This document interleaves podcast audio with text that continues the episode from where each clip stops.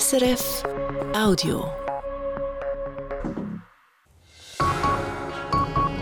Das Tagesgespräch mit Simon Holliger. Heute können die Iranerinnen und Iraner wählen, das Parlament und den sogenannten Expertenrat. Doch eine freie Wahl ist es nicht. Das Regime hat unzählige Kandidaten bereits vor der Wahl von den Listen gestrichen. Viele reformorientierte Parteien treten gar nicht mehr an. Es wird darum erwartet, dass die Wahlbeteiligung sehr tief ausfallen wird. Wie sicher sitzt das Regime im Sattel in Iran? Was passierte mit der Protestbewegung und welche Rolle spielt der Krieg in Gaza? Wir sprechen darüber mit einer ausgewiesenen Kennerin des Landes, mit Azadeh Samirirat. Sie ist stellvertretende Forschungsgruppenleiterin für Afrika und den Mittleren Osten bei der Stiftung Wissenschaft und Politik in Berlin. Herzlich willkommen im Tagesgespräch. Guten Tag. Heute können die Iranerinnen und Iraner an die Urnen. Würden Sie von einer Scheinwahl sprechen? Naja, es sind zumindest keine Wahlen, die in irgendeiner Form demokratischen Standards entsprechen würden. Es sind keine freien oder kompetitiven Wahlen. Es gibt auch keine unabhängige Wahlkommission beispielsweise, die einen regulären Ablauf gewährleisten könnte oder sicherstellen könnte, dass es nicht zu Wahlmanipulation kommt.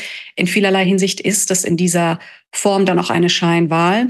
Und insbesondere auch deshalb, weil wir nun noch engere Grenzen sehen, auch im Wahlprozess. Es ist ja sehr deutlich, wie eng die Grenzen hier abgesteckt worden sind, wie viele sogenannte Reformkräfte, sogenannte pragmatische Kräfte auch noch zusätzlich von den Wahlen ausgeschlossen worden sind. Selbst der ehemalige Präsident Hassan Rouhani wurde ja von den Wahlen zum Expertenrat ausgeschlossen. Es ist also klar, dass die Wahlen ganz deutlich auf eine politische Gruppierung zugeschnitten sind. Das sind die sogenannten Hardliner. Und man sieht also hier, dass die iranische Führung in dieser kritischen Übergangsphase, wo es also darum geht, auf absehbare Zeit die Nachfolge an der Spitze dieses Herrschaftsapparates zu bestimmen, überhaupt keine Risiken mehr eingehen will. Insofern ja, kann man durchaus von Scheinwahlen sprechen. Aber eben, Sie haben es gesagt, die Führung hat reformorientierte Kandidaten, Kandidatinnen von den Listen gestrichen. Sie will die Kontrolle darüber haben, wer ins Parlament gewählt wird. Aber hat denn das Parlament, hätte das überhaupt etwas zu sagen in Iran? Das Parlament ist eine vergleichsweise unbedeutende Institution. Das ist hier keineswegs ein Forum quasi, in dem die Interessen der Bevölkerung vertreten werden, sondern es ist eher eine Arena für den Wettbewerb unter systemtreuen Gruppen und Strömungen.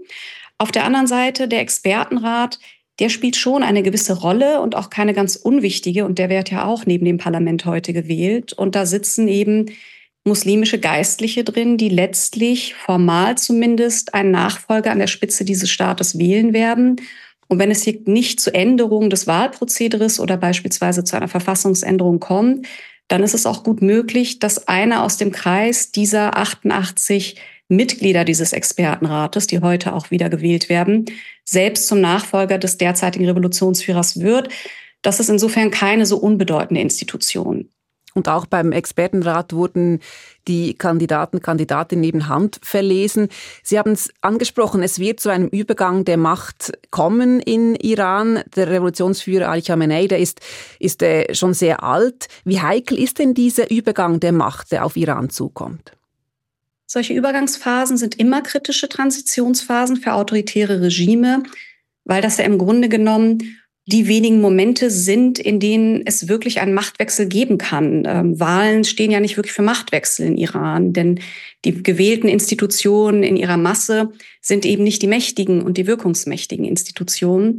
Das sieht jetzt hier bei der Spitze des Staates anders aus, in der Institution des sogenannten Revolutionsführers. Das ist die mit Abstand mächtigste Funktion im Staat. Und da kann es natürlich in solchen Übergangsphasen zu verschärften Gruppenkonflikten kommen. Da kann es zu internen Machtkämpfen kommen, gerade derzeit zum Beispiel innerhalb des konservativen Lagers. Da kann es aber auch zu größeren Protesten kommen, zum Beispiel von Seiten der Bevölkerung oder auch zu einem Militärputsch. Das sind also insgesamt sehr heikle, kritische Phasen. Und das erklärt auch, warum sich die Islamische Republik im Moment so dezidiert eben auf diese Nachfolge vorbereitet, warum sie gar keine Risiken eingehen will und warum sie deshalb im Moment die Räume sowohl für die Wahlen als auch gesellschaftspolitisch noch enger steckt als zuvor. Wie groß ist denn die Gefahr, dass bei diesem Machtübergang etwas außer Kontrolle geraten könnte? Außer Kontrolle kann immer etwas geraten, aber man muss schon sagen, dass sich der Staatsapparat nun schon seit einigen Jahren sehr intensiv auf diesen Übergang vorbereitet. Also die oberste Maxime und auch die oberste Priorität eigentlich im Staat liegt im Moment auf einen geordneten Übergang, der eben genau diesen Machtapparat nicht gefährden soll. Aber ich habe es ja schon angedeutet, auch die Bevölkerung kann hier durchaus einen Strich durch die Rechnung machen. Wir sehen in den letzten Jahren vermehrt landesweite Massenproteste. Wir sehen sehr, sehr viel Widerstand. Wir sehen auch, dass das Widerstandspotenzial und die Kapazitäten der Bevölkerung ohne Frage da sind. Insofern kann sich auch dieses System nicht darauf verlassen, dass der Übergang so wie gewünscht vonstatten gehen wird. Aber wenn es ähm, dem System, wie Sie sagen, jetzt eigentlich, so wie es der Anschein macht, nicht so wichtig ist, dass die Wahlbeteiligung hoch ist, dass also quasi zumindest der Schein gewahrt wird einer demokratischen Wahl, die hier stattfindet. Heißt das auch, das äh, Regime hat gar nicht mehr den Anspruch, von der Bevölkerung getragen zu werden? Das hat wie ein Bruch stattgefunden. Ich denke, hier hat tatsächlich ein Wandel stattgefunden. Also gerade in der frühen Revolutionszeit nach 79 gab es sehr viel mehr Bestreben, tatsächlich eine hohe Wahlbeteiligung zu gewährleisten. Das System hat ja über Jahre hinweg quasi eine hohe Wahlbeteiligung auch als Unterstützung der Islamischen Republik verkauft. Das ist natürlich eine Missdeutung, die den Realitäten nicht entspricht. Aber die Bedeutung dieser Art der politischen Mobilisierung hat für das System gerade jetzt mit Blick auf die Übergangsphase erkennbar abgenommen. Und letztlich ist das auch so, dass die iranische Führung sich mittlerweile sehr wohl bewusst ist, dass eine große Mehrheit dieser Bevölkerung nicht hinter der Islamischen Republik steht und dass man auch die Islamische Republik ähm, sozusagen nicht für eine Mehrheit der Bevölkerung gewinnen kann. Warum finden dann überhaupt noch Wahlen statt eigentlich? Sie sind fester Bestandteil dieses äh, politischen Gefüges. Ähm, natürlich rühmt sich das System ja immer noch damit, dass es eben solche Wahlen abhält, dass es bestimmte demokratische quasi Regularien einhalten würde. Und es gibt natürlich auch noch Institutionen beispielsweise wie den Expertenrat oder auch das Präsidentenamt, das durchaus mit einer gewissen Macht ausgestattet sind und wo verschiedene politische Strömungen, systemtreue Strömungen ja miteinander wetteifern und da auch über diese Kanäle entsprechende Positionen sich aneignen können dieses Wetteifern eben innerhalb dieses Blockes der Hardliner, diesem, dieser Machtübergang, der auf Iran zukommt. Können Sie uns sagen, in welche Richtung das gehen kann? Also wenn es hier verschiedene äh, Blöcke gibt, die um, um Macht eifern, könnte das auch eine neue Ausrichtung Irans bedeuten? Oder sind das kleine Unterschiede? Das sind unter dem jetzigen Revolutionsführer noch kleine Unterschiede, aber die Unterschiede könnten einst gewaltig werden, je nachdem, wer dann an der Staatsspitze sein wird. Insofern ist ja der Machtkampf zu diesem Zeitpunkt eigentlich der relevante, je nachdem, welche Strömung in der besten Ausgangsposition sein wird, maßgeblich mitzubestimmen, wer an der Spitze des Staates steht. Ähm, diese Strömung hat dann auch die besten Aussichten, die Geschicke des Landes möglicherweise auf Jahrzehnte zu prägen, denn der Revolutionsführer wird auf Lebenszeit gewählt. Und unter einem neuen Revolutionsführer kann sich Iran weiter noch, zu, noch radikalisieren, kann in bestimmten Bereich vielleicht Öffnungen eingehen. Das hängt ganz von der Person ab, die dann auf diesem Posten sein wird, wenn es denn überhaupt eine Person sein wird. Es kann auch sein, dass diese Institution abgeschafft wird, beispielsweise zugunsten eines klerikalen Rates. Es gibt ja sehr viele unterschiedliche Dinge, die man sich da vorstellen kann. Im Moment sieht es aber so aus, als würde es wieder diese gewöhnliche Institution des sogenannten Revolutionsführers in Form einer männlichen Person, eines schiitischen Geistlichen gehen. Ähm, aber das bleibt abzuwarten. Und wer das, das sein wird, das ist auch noch äh, sehr offen, nicht absehbar. Das ist offen, da könnten wir auch eine Überraschung erleben. Aber wie gesagt, wenn es hier nicht zu einem Wandel des Prozederes kommt oder beispielsweise auch nochmal zu einer Verfassungsänderung, anderen Anpassungen, dann ist es sehr naheliegend, dass es eine Person sein wird, die heute in den Expertenrat gewählt wird. Die heutigen Wahlen sind ja die ersten seit den großen Protesten nach dem Tod der jungen Massa Amini. Sie kamen Polizeigewahrsam ums Leben. Tausende gingen danach auf die Straße. Frau, Leben, Freiheit war deren Slogan. Das Regime hat die Proteste brutal niedergeschlagen. Wenn nun heute so wenige an die Urnen gehen, wie ja ähm, vermutet wird, dass das sein wird, heißt das, die Iranerinnen und Iraner, die wenden sich von der Politik ab, die haben resigniert?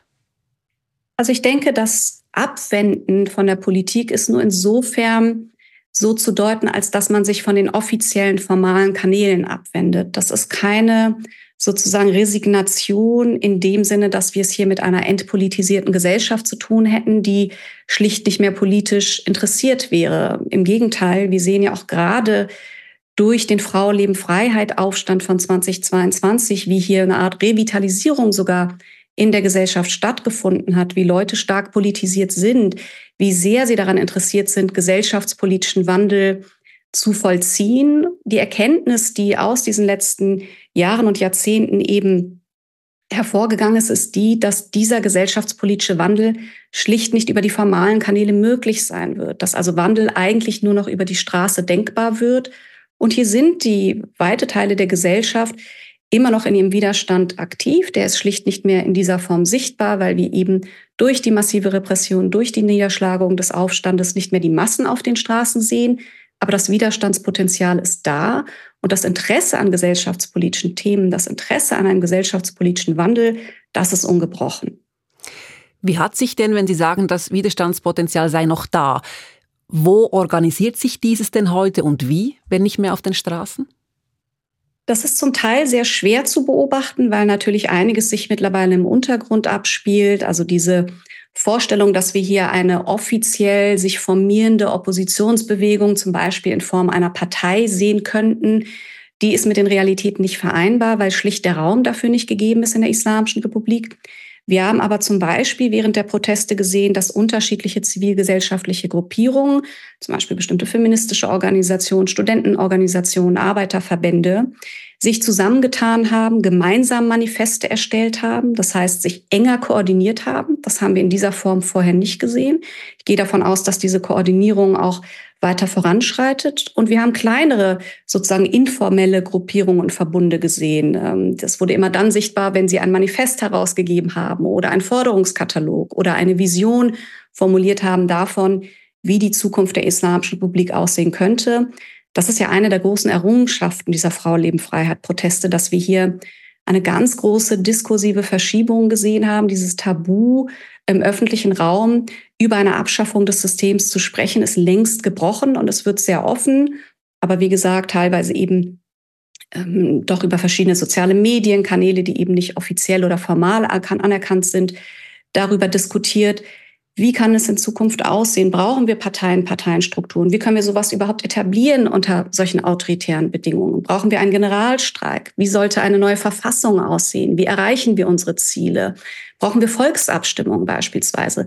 Das sind alles Diskussionen, die geführt wurden und nach wie vor geführt werden. Und das heißt, wir haben hier einen ganz großen, lebhaften Debattenraum, der sich immer mal wieder zeigt. Und wo zeigt er sich, dieser Debattenraum? Der zeigt sich vor allen Dingen oft in den sozialen Medien, der zeigt sich aber auch in öffentlichen Aufrufen, in Manifesten, der zeigt sich teilweise in Briefen aus den Gefängnissen. Gefängnisse sind in Iran ja auch ein Ort des Widerstandes, in dem sehr viel produziert wird an Ideen, in denen sehr viel auch rauskommt, ähm, wo auch einiges geleakt wird. Wir sehen also auch immer wieder Leaks von bestimmten ähm, politischen Akteuren, gesellschaftspolitischen Aktivistinnen. Also es ist nicht ganz im Verdeckten. Wenn man genau hinschaut, in den bestimmten Foren unterwegs ist, dann sieht man eben diese Ideen, diese Diskussionen, die verbreitet werden über verschiedene Messenger-Kanäle, über verschiedene, wie gesagt, soziale Plattformen. Also da passiert noch einiges. Also Sie würden sagen, die Zivilgesellschaft, die ist anders organisiert heute. Da sind Strukturen da, die auch schnell wieder hochgefahren werden könnten. Ich glaube, es ist tatsächlich so, dass man sagen kann, in den letzten Jahren in Iran ist eine vitale Protestlandschaft entstanden, aber auch eine Protestinfrastruktur. Und damit meine ich zum einen diese Kommunikationskanäle informeller Art, die ja entstanden sind in den letzten Jahren gerade über Messenger-Dienste und über die sozialen Medien, aber auch andere Infrastrukturen, wie zum Beispiel die Errichtung von Barrikaden und wie man in solchen Fällen medizinische Versorgung beispielsweise organisiert, ein Netzwerk zum Beispiel, ein Untergrund, ähm, Ärztinnen und Ärzten, die Nothilfe leisten, zum Beispiel, wenn Protestierende verletzt sind, aber auch die Versorgung mit Lebensmitteln. Hier sind ja einige erste Strukturen entstanden, die nicht so konkret und gefestigt organisiert sind, dass man sie ohne weiteres abrufen könnte.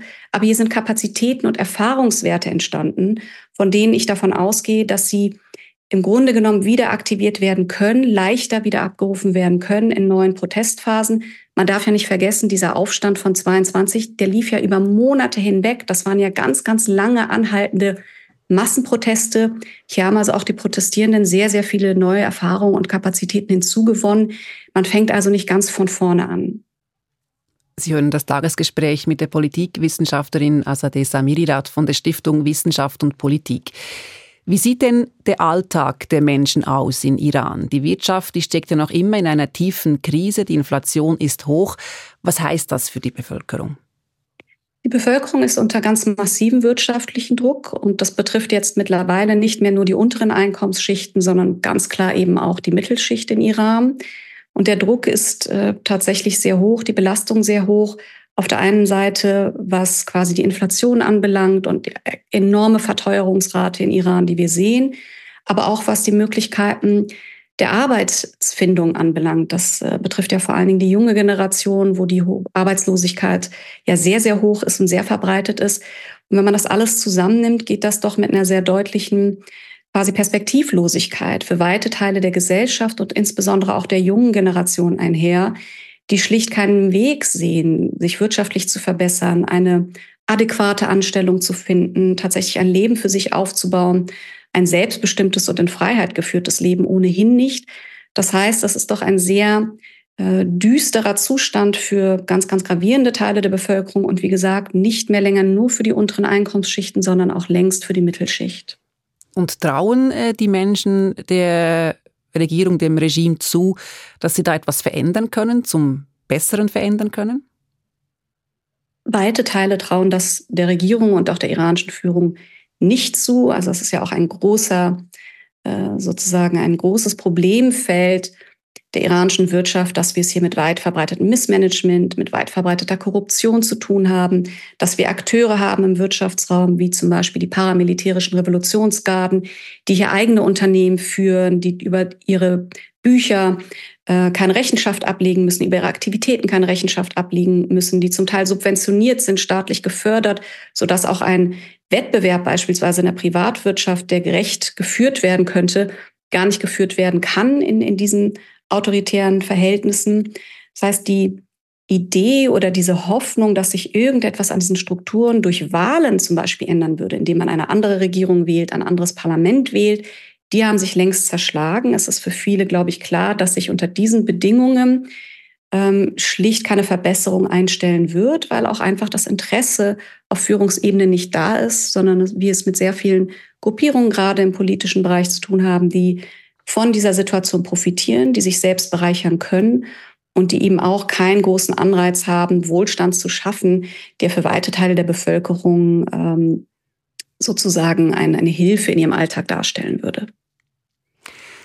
Schauen wir noch auf die iranische Außenpolitik. Der Krieg in Gaza nach dem Terrorangriff der Hamas, der hängt ja mit Iran zusammen. Iran finanziert und fördert die Hamas, ebenso die Hisbollah in Libanon und die Houthi in Jemen, die sogenannte Achse des Widerstands. Stärkt nun dieses Engagement der iranischen Führung in der Region die Position im eigenen Land oder schwächt es sie eher? Also ich glaube, aus iranischer Sicht selbst ähm, befindet man sich außenpolitisch absolut im Auftrieb. Und für die iranische Führung bedeutet das auch, dass das ein Mittel ist, quasi die innenpolitischen Spannungen und die innenpolitischen Defizite, die ja ganz deutlich geworden sind, auch durch die Massenproteste, dadurch kompensieren kann und der eigenen Regimebasis, die es ja zu einem gewissen Teil auch noch gibt, die zwar nicht die Mehrheit der Bevölkerung darstellt, aber immer noch äh, existent ist, dass man diese, dieser Regimebasis auch Erfolge vorlegen kann. Und dazu gehört definitiv die außenpolitische Sphäre. Gerade unter dem derzeitigen Präsidenten Raisi sind gewissermaßen einige außenpolitische Erfolge zu verbuchen gewesen. Dazu gehört unter anderem das Normalisierungsabkommen mit Saudi-Arabien, was also zu einer Entspannung der doch sehr angespannten Lage am Persischen Golf geführt hat. Dazu gehört aber auch, dass Iran mittlerweile Vollmitglied ist der sogenannten Shanghai Organisation für Zusammenarbeit, ein ganz wichtiger, bedeutender Regionalverbund in der Region. Dazu gehört aber auch, dass Iran beispielsweise eingeladen worden ist, den sogenannten BRICS-Staaten beizutreten. All das geht einher mit dieser Selbstwahrnehmung, dass Irans Bedeutung auf globaler Ebene wächst, dass wir hier ordnungspolitisch Verschiebungen sehen zugunsten Irans und dass Iran ein Akteur wird, der mehr und mehr Gestaltungskraft hat in einer sich verändernden Weltordnung, die eben nicht mehr unilateral von den US-Amerikanern oder dem Westen dominiert wird. So jedenfalls die Hoffnung in Teheran. Das Leid in Gaza ist ja enorm. Es fällt den Menschen dort an allem. Beeinflusst das auch die Stimmung in Iran, eben auch bei diesen Menschen, die nicht zu dieser Basis der, der Regimetreuen gehören? Ich denke, es gibt äh, Sympathien und äh, Sympathie ist vielleicht nicht das richtige Wort. Es gibt sehr viel Empathie mit dem Leid auch in Gaza. Trotzdem muss man sagen, dass sich der Fokus gerade auch in weiten Teilen der Bevölkerung eher auf den Staat, den iranischen Staat und seine Aktivitäten und Unterstützung beispielsweise der Hamas richtet. Und hier sehr viel Kritik und Unmut in der iranischen Bevölkerung laut wurde, immer wieder auch in den letzten Jahren. Unmut darüber, dass sich der iranische Staat in diesen Nahostkonflikt in dieser Weise einbringt, dass er solche militanten Akteure unterstützt, und zwar finanziell, logistisch wie auch militärisch und dass er Geld investiert in anderen Regionen, wo es den Bürgerinnen und Bürgern zu Hause so schlecht geht, obwohl die sozusagen die Wirtschaftslage im eigenen Land so desolat ist, so dass das Verständnis auch für diese Art der Außenpolitik fehlt. Das heißt, diese Art der Außen- und Regionalpolitik, die Teheran ja ganz massiv und offensiv betreibt in der Region, ist keine, die auf gesellschaftlichen Rückhalt treffen würde in Iran, jedenfalls nicht auf gesamtgesellschaftlichen. Und das ändert sich nicht, je länger der Krieg dauert. Das beobachten Sie nicht aktuell? Nein, diese Änderung sehe ich nicht. Das ist ja auch eher eine der sozusagen ähm, größten Unmutsforen, wenn man so will, seit Jahren, die anhalten, wo es also immer wieder die Kritik gibt, auch von Seiten der Bevölkerung. Wir hören das immer wieder auch in Parolen bei Protesten, dass man nicht sich beteiligen möchte an dieser Art der Konflikte in der Region, dass man nicht möchte, dass Iran Milizen in der Region aufrüstet, Milizen in der Region unterstützt, sich in andere Länder und deren territoriale Integrität einmischt, deren territoriale Integrität untergräbt. Das ist nichts, was sich jetzt hier graduell verschieben würde, sondern da sehen wir eigentlich, eigentlich eine Konstante über die letzten Jahre hinweg. Das iranische Regime vollzieht ja einen Balanceakt. Es äh, unterstützt diese Milizen und dennoch will es ja verhindern, in eine direkte Konfrontation mit Israel oder den USA gezogen zu werden. Wie gelingt dieser Balanceakt bis, bislang? Bislang gelingt er, aber es ist in der Tat ein sehr, sehr kritischer, schwieriger Balanceakt. Ähm, das hat auch damit zu tun, dass diese verbündeten Milizen Irans ja Teil eines Netzwerkes sind, dieser sogenannten Achse des Widerstandes, die sich selbst als Achse des Widerstandes bezeichnet und versteht. Und diese Achse, ein ganz wichtiges Netzwerk, ist für Iran in der iranischen Verteidigungs- und Sicherheitsdoktrin. Aber diese Achse keineswegs gleichzustellen ist mit einer Art regionalweiten Armee äh, unter iranischem Kommando. Es ist also mitnichten so, dass Iran zum Beispiel der Hamas diktieren kann oder vorgeben kann, wie sie zu agieren hat oder der Hezbollah vorgeben kann, ob sie nun in dieser Form eskaliert oder nicht. Es gibt innerhalb der Achse sehr starke Koordinierung. Diese Koordinierung hat in den letzten Jahren auch zugenommen. Aber Iran ist hier quasi nicht direkt am Steuer und kann nicht alles steuern, was Teile dieser Achse unternehmen. Das heißt, Iran kann sich auch in Situationen wiederfinden, ähm, die gar nicht unbedingt und unmittelbar im eigenen Interesse liegen. Und Iran selbst ist ja auch kein Akteur, der sozusagen deeskalierend auf viele dieser Krisenherde einwirkt. Und die Gefahr von Fehlkalkulation, Selbstüberschätzung, gerade weil sich Iran im Moment außenpolitisch im Auftrieb befindet, ist nach wie vor sehr, sehr hoch. Also man sieht, es gibt sehr viele Bereiche, in denen es zu Eskalation kommen kann, selbst wenn beteiligte Akteure eigentlich eine direkte militärische Auseinandersetzung vermeiden wollen. Was raten Sie dem Westen, wie er aktuell mit Iran umgehen soll? Also ich glaube, dass wir insgesamt, unabhängig auch von der aktuellen Lage, nochmal unsere Politik gegenüber Iran auf den Kopf stellen müssten und im Übrigen auch die Politik insgesamt über, gegenüber autoritären Regimen. Ein Ansatz, den ich sehr begrüße und für sehr wertvoll halte im Umgang mit autoritären Regimen, ist ein Perspektivwechsel weg von einer Fokussierung auf den Staat, also eine Fokussierung darauf, wie schafft man es, einen Staat militärisch einzudämmen, mit einer gezielten Sanktionspolitik einzudämmen, hin zu einer Fokussierung auf die Gesellschaft. Und ich glaube, dass diese Refokussierung ein ganz notwendiger und wichtiger Schritt ist, dass wir mehr darüber nachdenken müssen, nicht in erster Linie, wie wir den Staat schwächen, sondern in erster Linie, wie wir die Gesellschaft stärken. Und das wäre tatsächlich mit anderen Ressourcenzuteilungen verbunden, um es ganz konkret zu machen eine Möglichkeit, beispielsweise gesellschaftliche Kräfte in Iran zu stärken, die ja der eigentliche Treiber von Wandel sind in solchen autoritären Regimen, wäre eine sehr viel größere Form der digitalen Unterstützung mit Bereitstellung von VPNs, mit denen beispielsweise die Internetzensur umgangen werden kann. Das ist ganz wichtig für die Protestierenden in Iran, für die Vernetzung, für die Kommunikation, für die Mobilisierung untereinander. Wir können auch mehr machen im Bereich der Finanzkanäle. Im Moment sieht es ja so aus, dass US-amerikanische Sanktionen gerade im Banken- und Finanzwesen dazu führen, dass weite Teile der Diaspora, und es gibt Millionen Iranerinnen und Iraner im Ausland, die gerne Geld an ihre Familien, an ihre Angehörigen in Iran überweisen wollen würden, das aufgrund bestehender US-Sanktionen nicht können. Hier Finanzkanäle zu schaffen, die es uns ermöglichen, auch vom Ausland aus, unsere Angehörigen in Iran zu unterstützen, wo das Geld gebraucht wird, um zum Beispiel Anwälte für politische Gefangene zu engagieren, um Protest aufrechterhalten zu können, um irgendwann auch in Generalstreik treten zu können, dass diese Möglichkeiten gegeben sind. Und das sind nur einige wenige Beispiele für Kapazitätsaufbau, für Unterstützung gesellschaftlicher Kräfte in ihrem eigenen Widerstandsbetrieben bestreben. Und das ist eine andere Fokussierung auf Politik, ein anderer Blick auf den Umgang mit autoritären Regimen als den, den wir bislang pflegen. Also Desamiridat, vielen Dank für das Gespräch. Ich danke Ihnen. Das war das Tagesgespräch. Gast bei Simon Huliger war Politikwissenschaftlerin Azadeh Samiridat zu den heutigen Wahlen im Iran. Das war ein Podcast von SRF.